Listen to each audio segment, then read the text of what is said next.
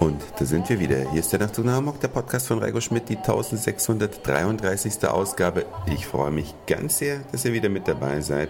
Und ich kann euch nur eins sagen, Budapest ist eine Reise wert. Ich hoffe, ihr plant es in Zukunft vielleicht mal ein, dann könnt ihr so wie wir an unserem letzten Abend auf der Freiheitsbrücke sitzen einfach die Beine runterbaumeln lassen Richtung Gehweg. Das ist also so eine durchhängende Brücke mit durchhängenden Stahlträgern. Dann kommt aber noch ein Stückchen Fußweg und dann kommt erst das Wasser und dann sitzen abends die Leute und genießen einfach die vorbeifahrenden Schiffe, den Sonnenuntergang, den Rotwein, die anderen Leute, ihre mitgebrachte Musik.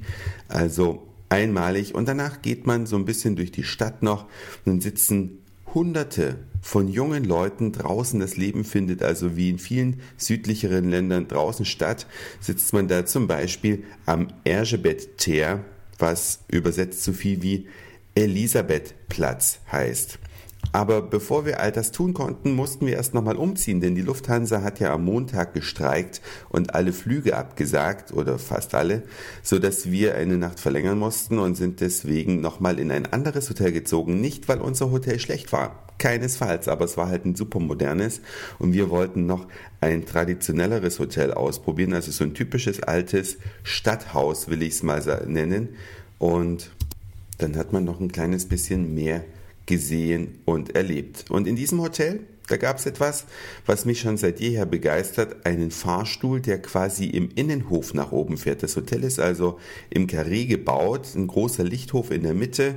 Man kommt dann quasi über so umlaufende Balkone in die einzelnen Zimmer hinein und da drin fährt ein Fahrstuhl hoch. Der ist möglicherweise nicht der jüngste, aber die Steuerung da drin ist sehr modern. Und man muss dann nicht die Etage eingeben, das kennt man ja. Man muss nicht eine Chipkarte durchziehen oder eine Magnetkarte, das würde man auch kennen. Nein, man gibt über die Etagenwahltasten einen Code ein. Ja, wie zum Beispiel 5 mal die 5, um in die fünfte Etage zu gelangen. Das war jetzt nur ein Beispielcode, denn jede Etage hat ihren eigenen Code, bis auf die Nummer 1 und die Nummer 0, die kann man direkt anfahren. Also da tippt man dann nur die 0 ein und dann wird man von oben wieder nach unten gefahren. Aber wenn man von unten nach oben möchte, dann muss man diesen Code eintippen über die ganz normalen Fahrstuhltasten. Sehr interessant, habe ich noch nicht gesehen, aber vielleicht ist es auch gar nicht so was Besonderes, nur in unseren Breiten vielleicht nicht so verbreitet. Oh Gott, waren das jetzt viele Breiten. Man kann übrigens sehr gut mit dem öffentlichen Nahverkehr sich durch Budapest bewegen und dabei auch ein bisschen auswählen, was man sehen möchte. Es gibt entlang der Donau Straßenbahnlinien auf beiden Seiten. Wer also nicht ganz so gut zu Fuß ist oder schon so viel gelaufen ist an dem jeweiligen Tag und in der Hitze, der kann sich einfach in die Straßenbahn setzen und die Donau einmal rauf und einmal runterfahren und begegnet dann möglicherweise dem Google-Fahrrad. Tja, ein Google-Fahrrad fürs Google Street View. Ich habe auf der Facebook-Seite von Nachtzug nach Hamburg dieses Fahrrad mal hochgeladen, dass ihr euch ein Bild davon machen könnt. Damit fährt Google eben durch Gegenden, wo man mit dem Auto eben nicht langfahren kann, um die berühmten Street View Aufnahmen zu machen. Und Google ist auch an anderer Stelle sehr präsent in Budapest, nämlich über Google Maps, aber dort im Speziellen über die Fahrplanauskunft, wenn man von A nach B möchte in einer Stadt. Ich sage jetzt mal Berlin.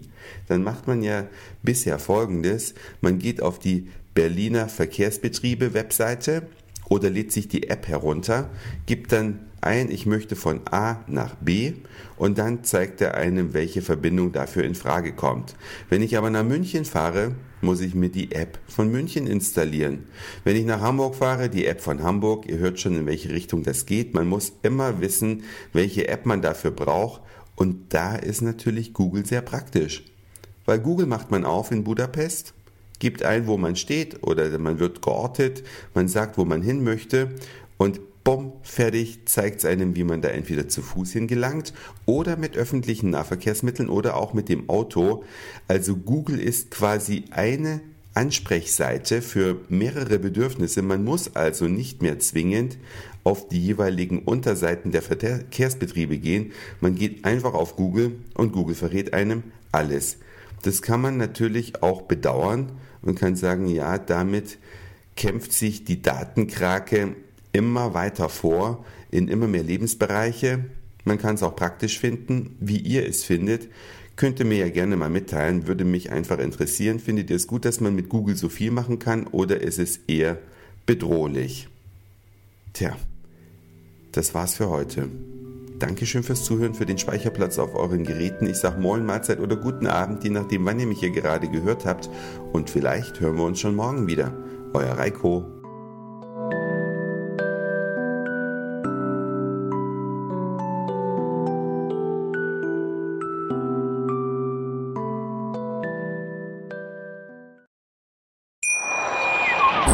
Schatz, ich bin neu verliebt. Was?